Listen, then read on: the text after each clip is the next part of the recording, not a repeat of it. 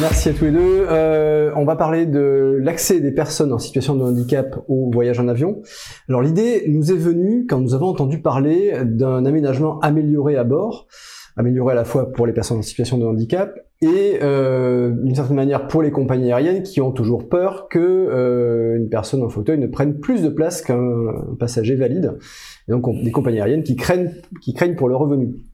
Mais avant de parler de ce projet, nous allons décrire la situation actuelle.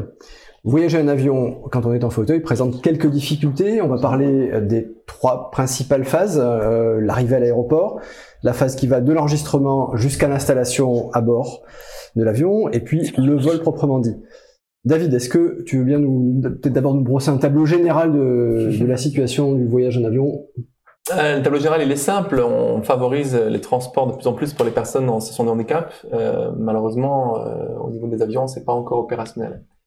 On a des voyageurs réguliers, bien entendu, sur les lignes euh, dans le monde entier et en France en particulier, bien entendu. Des prises en charge qui s'améliorent, bien entendu, mais ça reste un parcours parfois complexe, semé de petites embûches, de petites choses qui, en effet, dès le parking ou dès l'enregistrement, demandent plus de temps qu'une personne valide, demandent plus d'attention et surtout sont beaucoup plus contraignantes en premier lieu pour les passagers, pour les voyageurs, jusqu'à la cabine. Quelle que soit, presque quelle que soit la classe. Quand on est en, mhm. En classe d'affaires ou classe euh, supérieure, les choses, comme par hasard, s'arrangent beaucoup mieux. J'en ai eu l'expérience et j'ai eu cette chance-là à plusieurs reprises. Euh, voilà. Puis pour avoir fait quelques vols spéciaux avec l'équipe de France ou Paris 2024, euh, on se rend compte à quel point un avion, finalement, un aéronef est tout à fait fonctionnel qu'on a toute la place qu'il faut, mhm. qu'on peut s'organiser comme on le veut, mais que les priorités commerciales sont pas forcément les priorités d'usage des clients. Et je le regrette euh, fortement. Certaines compagnies font de gros efforts. On va citer Air France quand même, euh, et les compagnies étrangères sur lesquelles il faut vraiment prendre exemple. Je pense notamment à Singapore Airlines qui reste pour moi la meilleure compagnie au monde de ce, point de vue-là, sur cette partie-là spécifique hein, d'accueil des personnes dans ce handicap. Toute classe quoi. Oui, oui, oui, vraiment. Il y a une prise de conscience parce que le service dans, dans, dans l'Asie en général est très très fort. Euh, mhm la notion d'accueil, de qualité, etc. est incroyable. J'en ai encore fait les frais, mais dans le bon sens du terme, au Japon. Euh, alors il y a quelque chose de particulier parce que eux vérifient vraiment tout, et notamment quand on parle des fauteuils électriques, les batteries sont scrupuleusement euh, vérifiées, scannées, analysées par différentes personnes. Ça prend un process, enfin un temps fou par un process qui est très très long. Mais pour un fauteuil manuel, euh, bah, comme c'est mon cas, hein, sport, etc., on peut maintenant mettre un fauteuil en cabine très facilement, y compris à bord, hein, dans les compartiments vestiaires, dans les racks, etc. Donc, euh, dans, dans les racks, dans les racks, oui, les roues avec une housse, c'est la demande de la compagnie en général. Air France demande de, de mettre les roues dans une housse quand c'est possible. Et le cadre peut, peut être installé euh, soit avec une sangle, une ceinture de, de sécurité comme un, un, passager assis, soit dans un compartiment de bagages à l'avant, les vestiaires cabines par exemple. Euh, voilà. Alors, est-ce qu'on peut reprendre au début? Alors, comment se passe déjà l'arrivée à l'aéroport? Euh, au-delà des problèmes d'accessibilité, de parking, etc., on va, on va écarter cette partie-là. Lorsqu'on entre sur un terminal, un hall d'accueil, euh, pour se repérer, la signalétique n'est pas toujours optimum. On a une chance extraordinaire, pas très loin d'ici. L'aéroport de Lyon-Saint-Exupéry a fait de gros gros travaux, de, de, de, de, belles choses, et a été considéré d'ailleurs et considéré a été et considéré comme l'un des aéroports les plus friendly d'Europe mmh. depuis de nombreuses années. Ils ont reçu un prix pour ça.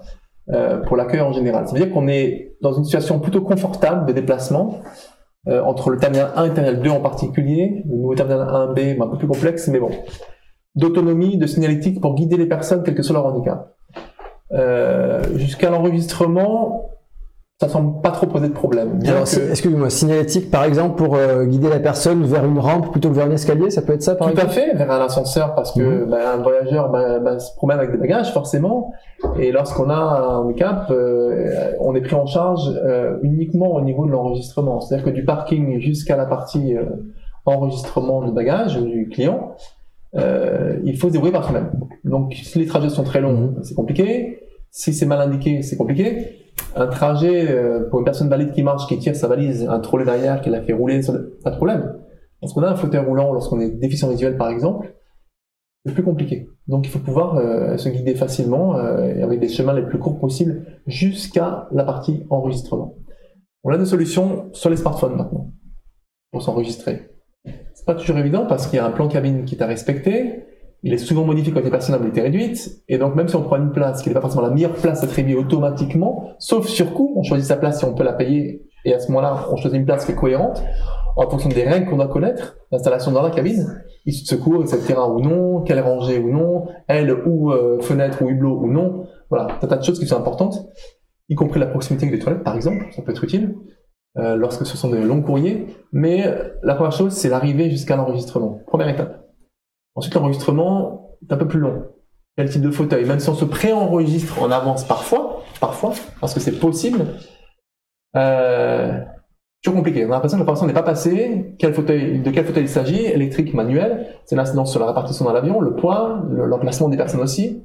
Leur mobilité, donc, pour, bien comprendre, même si tu t'es enregistré en ligne avec un smartphone, tu vas en enregistrement humain, si, si, je puis le dire ainsi, pour, pour être sûr que tes, tes demandes sont bien prises en compte c'est une sécurité en général mhm. parce que on ne peut pas demander une assistance directement depuis un smartphone. On peut mhm. pas. Ah oui. On peut la préciser sur certaines compagnies, notamment les low cost. C'est étrange. EasyJet permet ça. Air France pas encore. Allez comprendre. Mhm. Par contre, on ne peut pas demander l'assistance en ligne. Ça veut dire qu'une fois qu'on est à l'aéroport, il faut de toute façon passer par l'assistance via l'enregistrement en général, le compteur d'enregistrement et un personnel Air France qui va vous dire, ou une compagnie qui va vous dire, j'appelle l'assistance de l'aéroport, quelle que soit la compagnie euh, à laquelle on a affaire.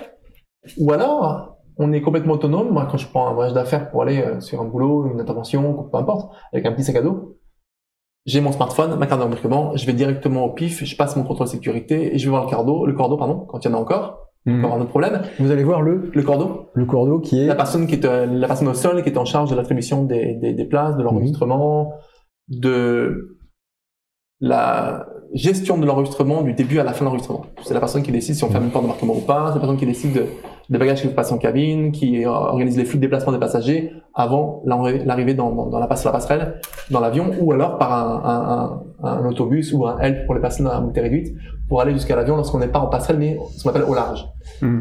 Euh, et en général, en s'adressant avec les bons mots et gentiment à une personne au sol, habilitée pour ça, qu'on appelle un cordeau quand c'est le cas, on lui demande si on peut être déplacé, elle change la carte d'embarquement, on est, on est placé à un endroit plus cohérent, terminé. Est-ce que ça t'oblige à arriver plus tôt Ça oblige généralement à arriver beaucoup plus tôt qu'une personne. Prendre une marge plus grande Beaucoup plus grande. Une personne euh, qui vole dans un avion aujourd'hui, on lui demande deux choses, d'avoir une pièce d'identité, d'avoir une carte d'embarquement. À partir de là, elle peut enregistrer euh, hmm. si elle le veut, elle peut aller dans l'enregistrement, le, le, compte d'enregistrement si elle le veut. Si elle a qu'un bagage cabine, elle peut passer directement au contrôle de sécurité et monter dans la, dans la cabine, attendre simplement son tour et monter dans l'avion lorsque l'embarquement est ouvert, euh, ou alors on considère que euh, euh, elle prend tout le temps qu'il lui faut, mais elle a jusqu'à généralement 25 minutes, 30 minutes avant la fin de l'embarquement, donc du départ du vol normalement, pour pouvoir monter à bord. Il y a des compagnies qui nous imposent minimum 1 heure à 1 heure 30, voire certaines fois 2 heures lorsque ce sont des longs courriers, voire plus. Donc ça demande un certain nombre de contraintes. J'ai failli me faire refuser à Genève un embarquement 1h45 avant parce qu'on demandait d'être là deux heures avant, alors que je passais par un pif qui était mhm. différent des personnes valides, donc je faisais pas la queue en plus, et mhm. on ne fait pas la queue en 624, donc on passe devant tout le monde. C'est pas une faveur, c'est une simplicité par rapport à l'embarquement, l'enregistrement, etc. Donc il n'y a pas lieu de s'alarmer. Et alors au pif, donc au, point d'inspection filtrage, euh, est-ce que euh, est-ce que le, fauteuil passe entre guillemets simplement sous le portique et comment ça s'organise? Alors voilà, une deuxième remarque très intéressante et importante à, à, à prendre en compte. Deux choses. Euh, lorsqu'on passe en contrôle de sécurité, on est bien conscient qu'en fonction du matériel, ça passe plus ou moins vite ou plus ou moins bien. Un fauteuil manuel, on va rapidement scanner le fauteuil, faire les prélèvements d'empreintes éventuellement de poudre, etc., ou d'explosifs. euh, il y a une palpation de la personne comme toute personne. Si ça sonne, on passe par un portique extérieur et on vient vérifier le matériau du fauteuil, on met des sondes, etc. Bon, ça va vite. On regarde un peu à droite à gauche, on fouille le dossier. Bon, c'est pas très compliqué. C'est un fauteuil électrique, c'est un peu plus complexe. A les batteries qu'il faut qu'on vérifie. Est-ce que la batterie part en bagage spécial ou pas? Est-ce qu'elle part dans un avion comme un bagage cabine? C'est-à-dire que moi, j'arrive à l'embarquement, je monte sur la passerelle ou dans mon elf, j'arrive en cabine, mon fauteuil, on le descend en soute, il est tagué, il est étiqueté, pardon, ou alors il passe en cabine, terminé. Un fauteuil électrique, il passe pas en cabine. Sauf cas particulier dont on va parler tout à l'heure. Ou alors, on l'a prévu en amont, on arrive très tôt à l'aéroport, bagage spécial, on change de fauteuil, on passe le contrôle de sécurité, et on est à ce moment-là obligatoirement escorté par quelqu'un, de, un agent de, de, de, de, pas de sécurité, pardon, un agent d'escale, ou une personne qui s'occupe de l'assistance, agent d'assistance. Voilà. Donc c'était un peu plus long. Moi, en fauteuil roulant sport, etc., ayant l'habitude, voyant régulièrement, ça passe très très vite. Et en général, j'ai un timing qui est très très serré, pas de souci. je stresse pas, il n'y a pas de souci. J'ai un ami hier qui partait à la réunion pour la première fois en fauteuil roulant. Il n'était pas serein, et je le comprends. Mmh, mmh, mmh. Parce qu'il y a un fauteuil, on ne sait pas comment il va être enregistré, on ne sait pas comment il va être embarqué dans la, dans la soute. Est-ce qu'une personne va être précautionneuse ou pas euh, Voilà, une roue cassée ou un pneu crevé, ce qui était mon cas, ça peut arriver à tout le monde. Et quand on retrouve un fauteuil abîmé, il y a d'autres problématiques qui viennent derrière, les conventions, euh, les titres bagages, notamment la convention de Montréal qui règle les titres bagages jusqu'à un montant maximum de 1500 euros. Je suis assis sur un fauteuil qui fait 5000 euros.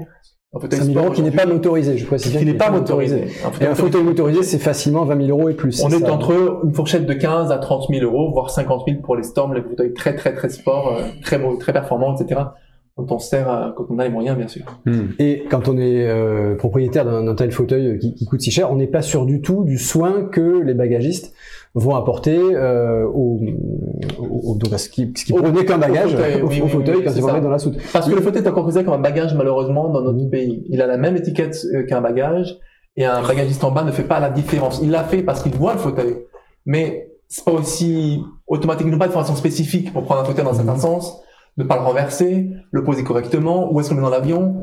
Euh, attention aux pièces accessoires. Un fauteuil électrique, il y a des accoudoirs souvent, il y a des joysticks, il faut faire attention à les démonter, les remettre. Il y a souvent de gros dommages sur les fauteuils euh, électriques, malheureusement, euh, assez trop régulièrement à mon goût, je dirais. Mmh. J'en suis pas victime, mais vous savez le nombre de fois où on m'a changé le dossier des roues, etc., parce qu'ils étaient mmh. endommagés.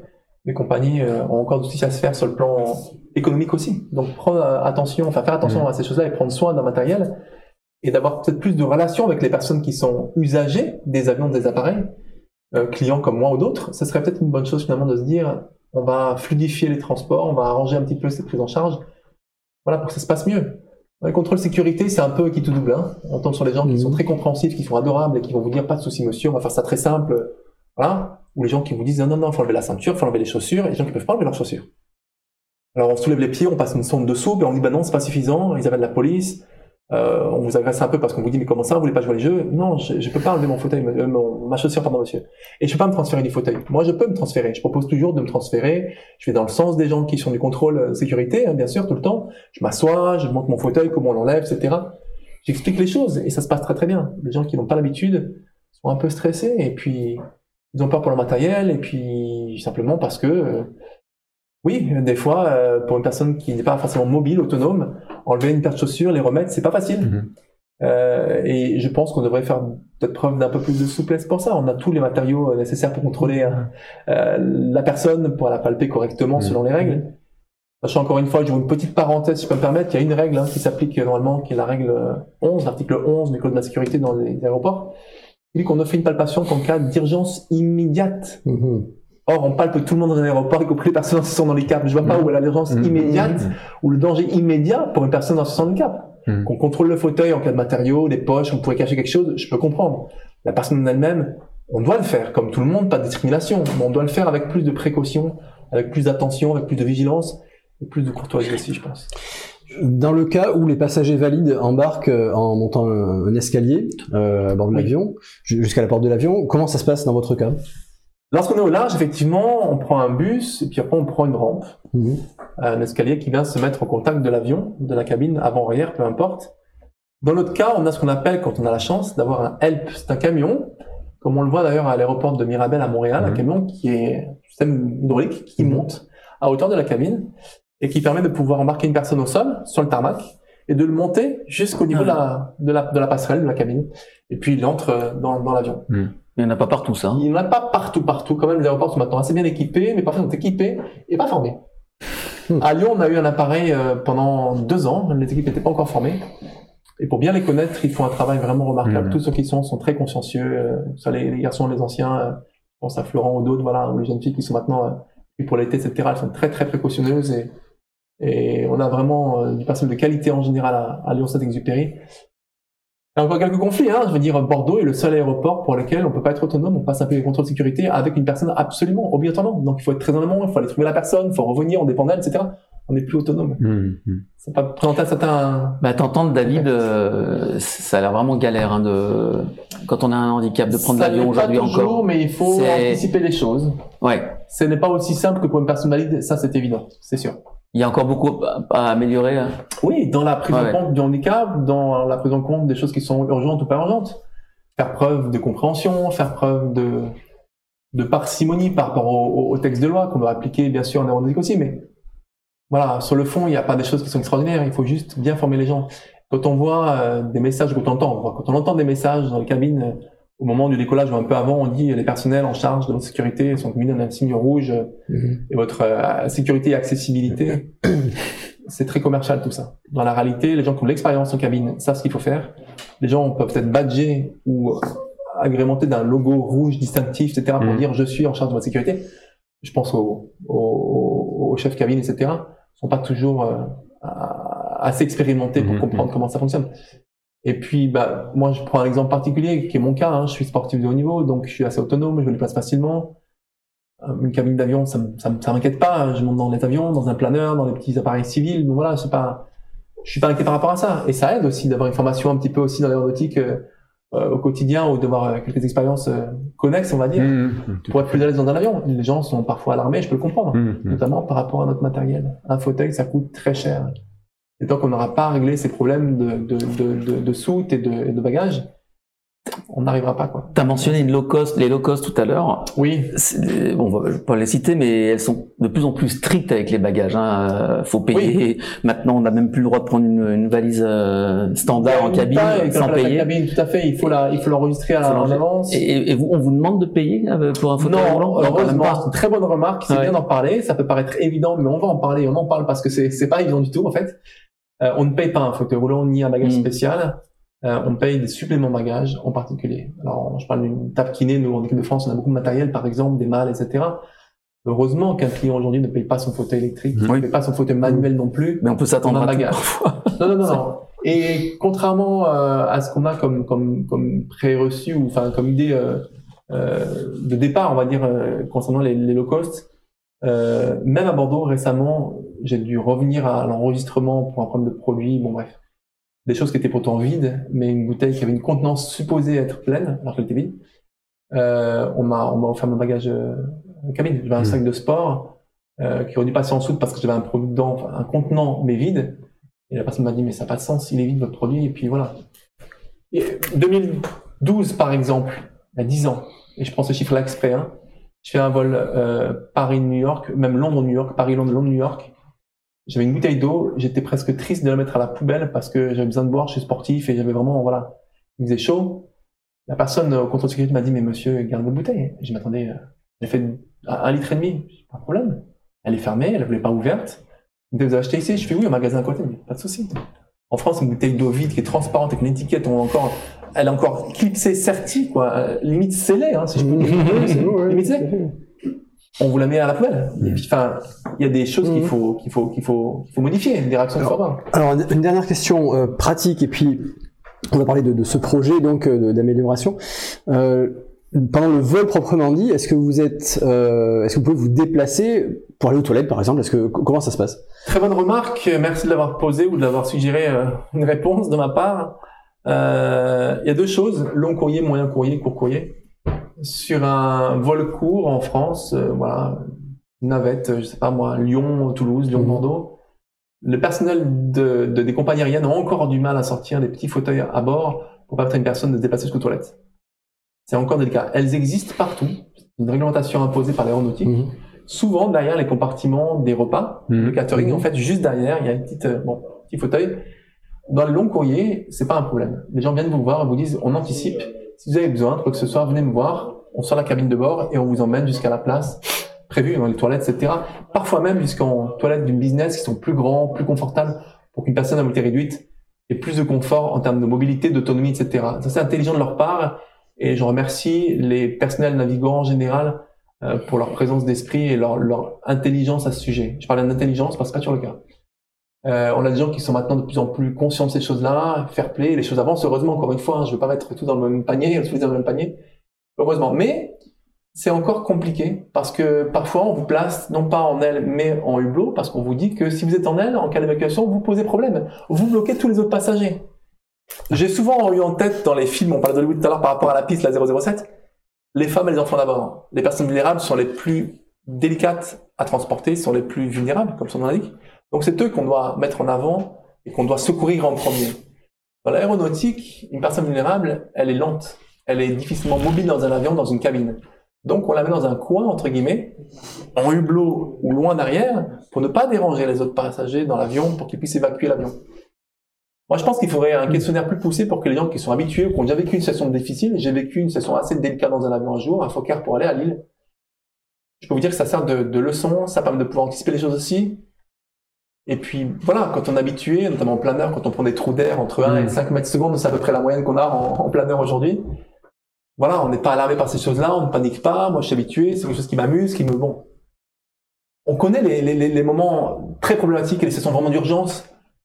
C'est peut-être plus intelligent de faire ça que de dire à une personne vous allez gêner quelqu'un. Non, je peux être à même d'expliquer à quelqu'un qu'il faut pas s'alarmer, qu'il faut peut-être faire ça comme ci ou ça comme ça, d'accompagner l'équipage, le personnel navigant de cabine pour arriver à les aider dans l'évacuation, par, par exemple, et pas dire systématiquement qu'une personne avec réduite est un objet pénible, embarrassant, qui va bloquer les autres passagers. C'est un peu ça parfois. En long courrier, ça change. En long courrier, on est souvent en aile parce qu'on a besoin de sortir des fois pour aller aux toilettes. Alors on est en, couloir, hein. aile au sens euh, anglais, c'est ça? Oui, couloir. couloir. c'est côté couloir. Pas l'aile. Euh, oui, pardon. Parce que en plus, c'est des issues de couloir. Pardon, c'est ça, en couloir pour pouvoir sortir du fauteuil, euh, être mobile sans avoir quelqu'un à enjamber parce que bah, moi, par exemple, je peux pas enjamber quelqu'un. Il faut que les gens sortent de leur place. Et lorsqu'on a un long vol, bah, les gens dorment parfois et pour pas le déranger, on considère qu'il est quand même plus cohérent de mettre une personne à mobilité réduite, quel que soit son handicap, sur les couloirs, voilà, plutôt que au hublot. Ou alors on a souvent toute la rangée où on a un peu plus de place parce que le personnel de cabine vous dit, bah, écoutez, on va vous donner un peu plus de place pour que vous soyez confortable, vos jambes, etc. À défaut de pouvoir être en issue de secours avec plus de place pour les jambes, on nous met dans un endroit un peu plus confortable parfois et c'est une bonne remarque aussi. Et je remercie les personnels. Voilà. Alors, on va parler d'un projet d'aménagement pour, en particulier, les fauteuils motorisés, fauteuils électriques. Euh, alors, Martin, question réalisateur, est-ce qu'on peut montrer euh, cette image euh, j'ai transmise, une image de synthèse. J'ai rencontré il y a quelques semaines, voilà, on va, regarder l'image. on voit au fond, près des hublots, un fauteuil motorisé qui est bien calé euh, contre le dossier d'un siège dont on voit qu'il a été légèrement modifié, en particulier l'assise du siège euh, s'est effacée, euh, elle a été repliée. une partie du dossier aussi a été, alors je sais plus si, si ça, je, je me souviens plus exactement dans le projet, je crois que ça coulisse vers le bas. Toujours est-il que le fauteuil, bien que motorisé et donc un, enfin un peu plus lourd et un peu plus volumineux, euh, a bien sa place.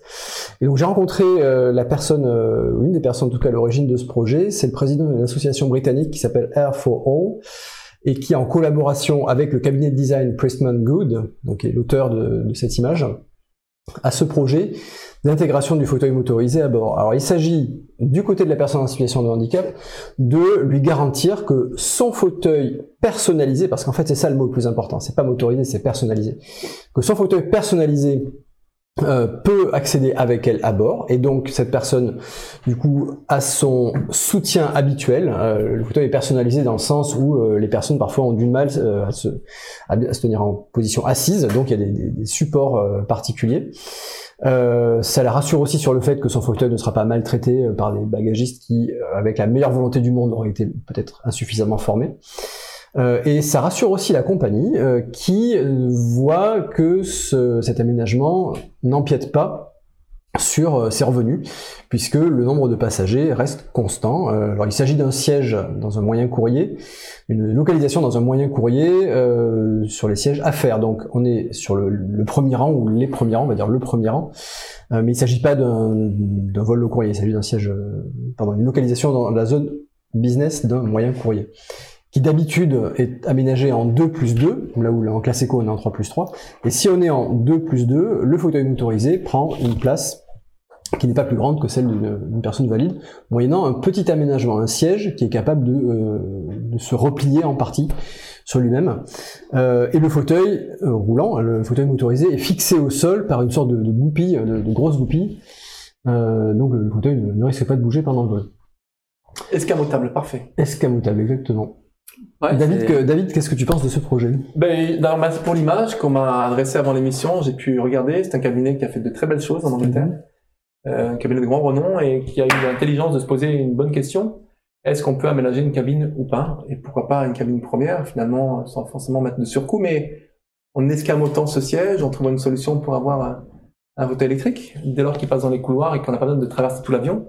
C'est très intelligent. Alors d'abord pour la sécurité de la personne. A des personnes qui ont une colonne vertébrale très fragile, je pense aux myopathes par exemple, une sorte de handicap qui est une atrophie musculaire et Mhm. qui nécessite, comme euh, vous l'avez dit très justement, le fait d'avoir un fauteuil assez particulier avec une coque parfois, etc. Toute manutention, tout transfert par des personnes qui ne sont pas agréées pour ça, qui n'ont pas l'habitude, ça devient compliqué, ça peut être une- un, un risque supplémentaire et un stress supplémentaire pour le passager. On voit quelque chose ici qui est tout à fait pertinent et qu'on retrouve dans les premières classes des TGV.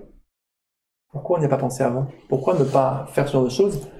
Même 90 kilos, en cabine comme ça, ça représente rien pour un avion. C'est pas un problème de chargement, d'équilibre de l'avion. On parle de gros porteurs, on parle d'un long courrier ou d'un moyen courrier. C'est une très bonne idée. Euh, on montre que l'engagement économique aussi n'est pas modifié. Alors, à noter en termes d'engagement économique que euh, dans un TGV, la personne en situation de handicap est dans une voiture de première classe sans surcoût. Au prix de la seconde parce que les secondes seconde. classes ne sont pas considérées comme à 100% accessibles. Mhm. Euh, accès aux toilettes, espace pour se, pour, pour se déplacer, de contournement, espace confort, et puis suffisamment grand pour mettre un fauteuil électrique si besoin, ou un fauteuil manuel, mais que la personne puisse se transférer, etc. Donc euh, oui, c'est justifié. Pas un luxe, Mhm. c'est justifié d'avoir un tarif au même coût qu'un seconde classe, parce qu'on ne peut pas voyager en seconde classe. On soit sur les strapontants dans le couloir si on était en fauteuil roulant euh, en seconde classe, très souvent. Dans l'avion, c'est encore plus pertinent. On peut aménager la place comme on veut.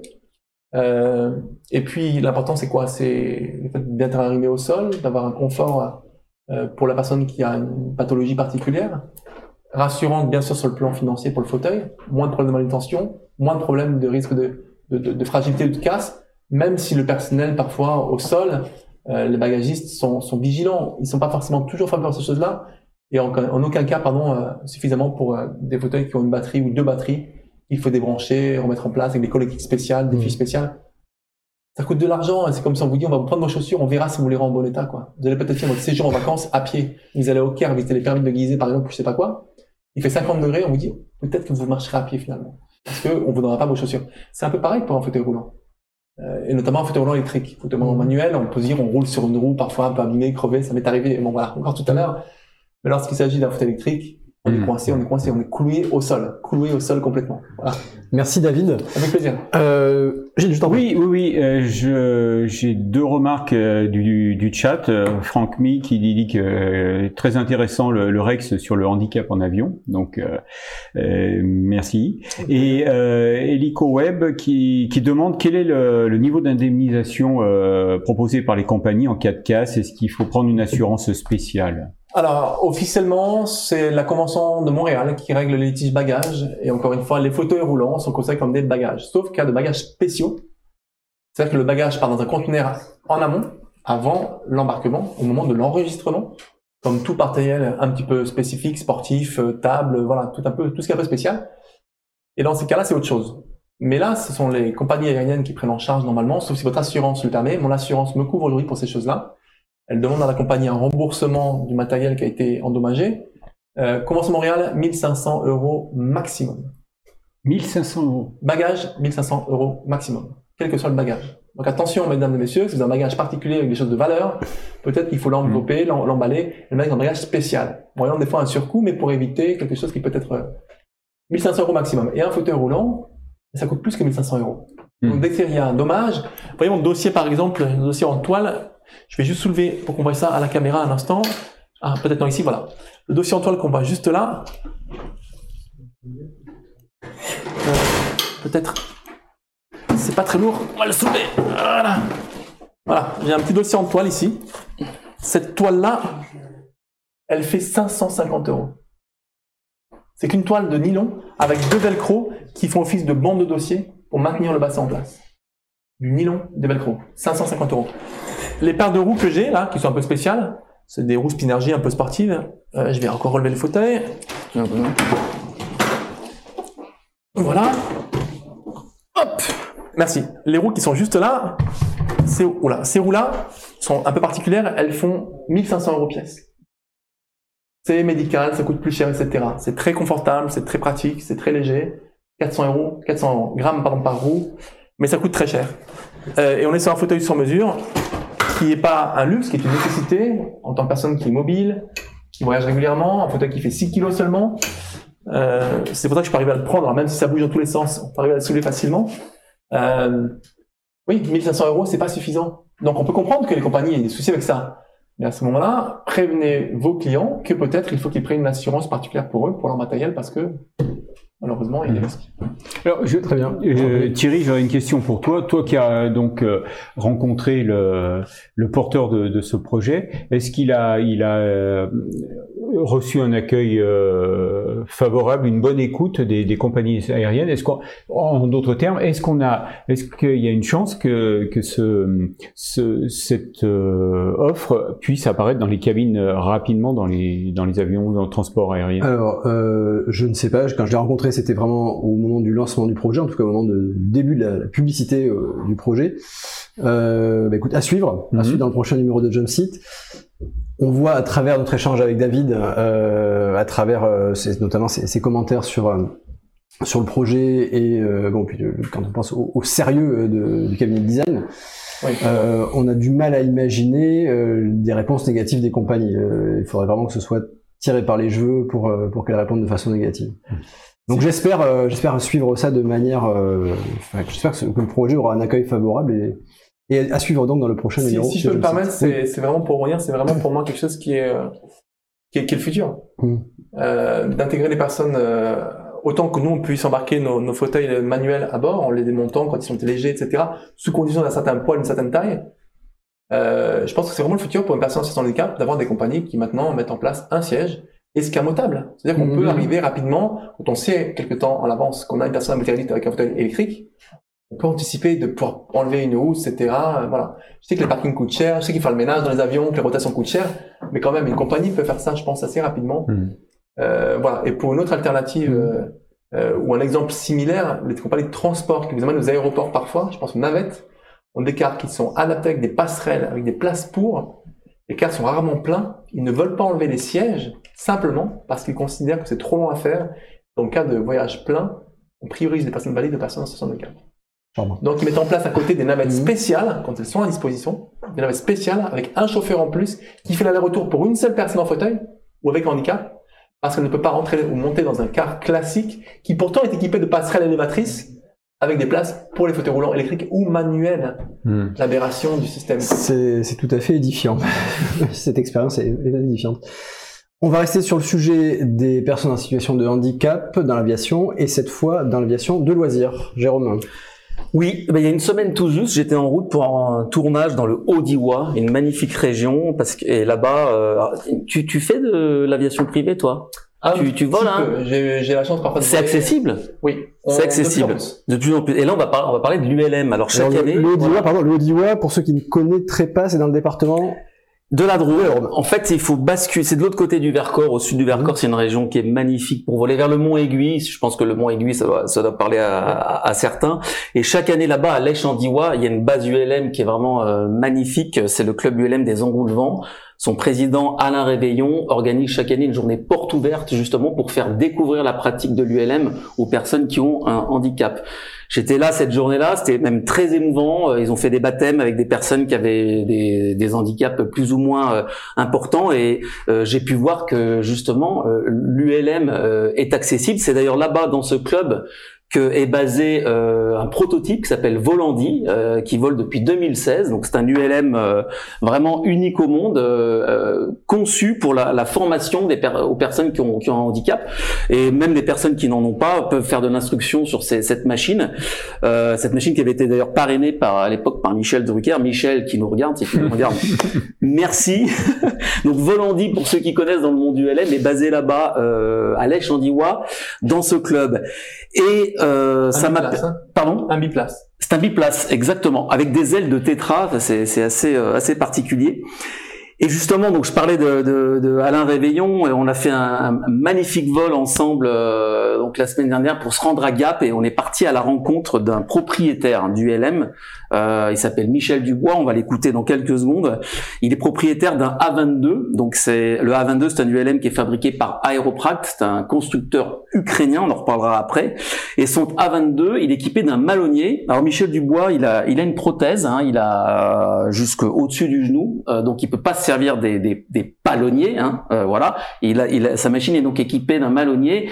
Et ce qui est très intéressant, euh, pourquoi on a pris cet exemple, c'est que euh, cette machine, elle est, elle est faite euh, en kit sur demande. C'est-à-dire que c'est pas un bricolage, c'est vraiment le constructeur qui, à la demande de ses clients, équipe ses machines pour pour pour l'accès, donc pour l'accessibilité. Alors on va tout de suite écouter, on va lancer le, le, le mini reportage que j'ai fait avec Michel Dubois. Il va nous présenter sa machine et il en parlera bien mieux que moi. Les commandes que l'on fait habituellement au pied sur cette machine sont remplacées par des commandes à la main. Donc au lieu d'avoir des palonniers, on va avoir un malonnier. Là où habituellement on appuie sur le pied droit, ben moi je vais envoyer le palonnier à droite. Et là où on appuie avec le pied gauche, j'envoie le malonnier à gauche. J'ai une main sur le volant, une main sur le malonnier. Je n'ai que deux mains, donc il faut maximiser, multiplier le nombre de commandes sur la même main. J'utilise la même main pour faire les freins et au sol la même main pour freiner. Donc avec deux mains, j'arrive à faire l'intégralité des commandes nécessaires à la machine. En vol, ça se passe euh, tout à fait bien. La machine est parfaitement adaptée à mon niveau de handicap. Sur le territoire français, il y a plusieurs clubs avec des machines adaptées, infiniment plus que lorsque j'ai commencé.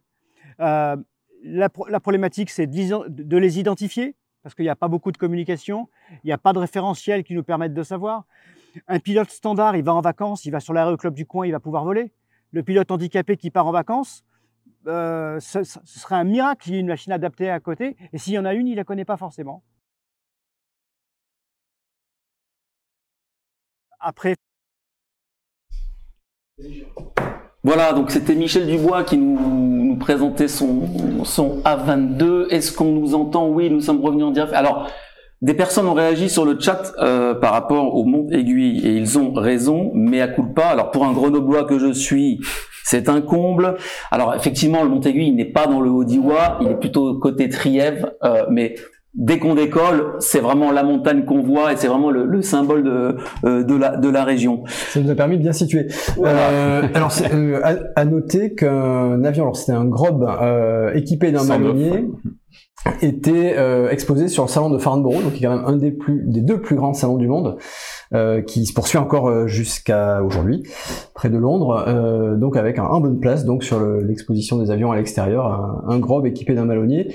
Et en particulier, il s'agit d'une nouvelle version, c'est-à-dire que les, les personnes en situation de handicap, en tout cas côté euh, en tout cas côté euh, britannique, outre-Manche, bénéficie aussi des versions améliorées. Donc là, c'était euh, une version améliorée. Le, moteur est plus puissant, en particulier, le moteur plus puissant et plus puissant et moins gourmand en carburant.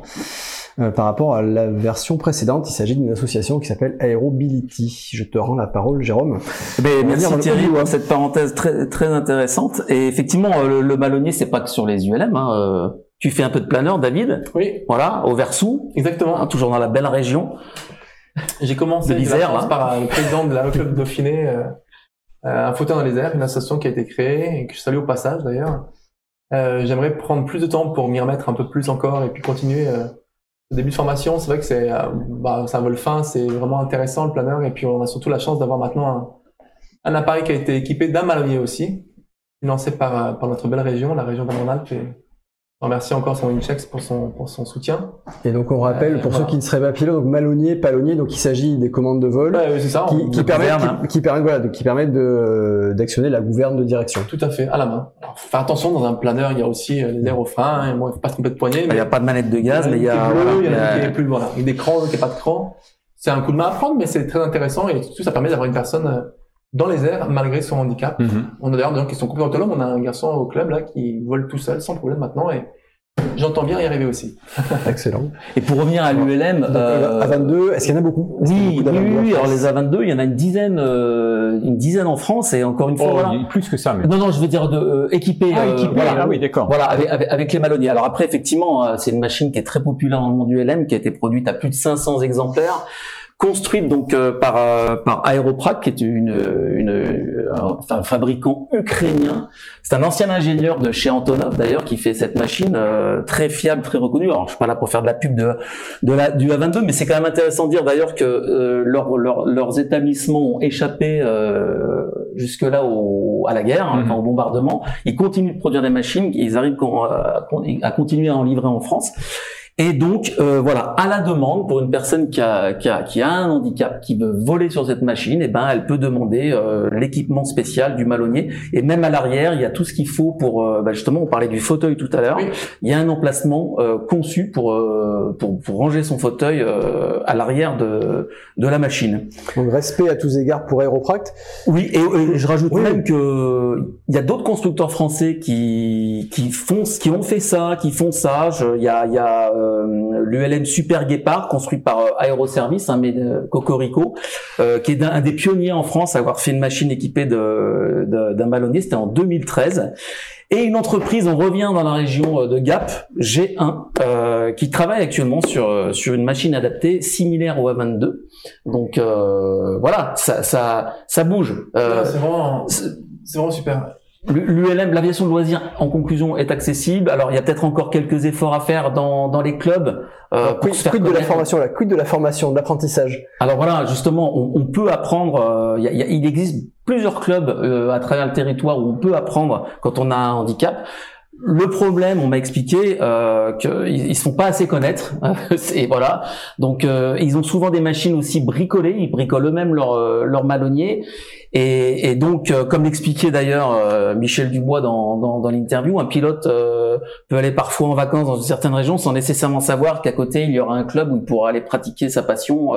il y aura une machine et ou de quoi apprendre et pratiquer. Il, ne sera pas nécessairement au courant. Alors, il y a encore un petit peu de voilà je, je conclue avec euh, le fait que Alain Réveillon, donc je parlais tout à l'heure, qui est le président des Engoulements, donc dans le Haut d'Ivoire, qui organise cette journée chaque année et qui a conçu le, le vol Andy. Euh, c'est aussi le président du pôle euh, de vol euh, Andy de la Fédération française du LM et qui vont à la rentrée faire un grand recensement à travers le territoire de toutes les bases où on peut pratiquer l'ULM et le permettre encore plus accessible, voilà, aux personnes à mobilité réduite.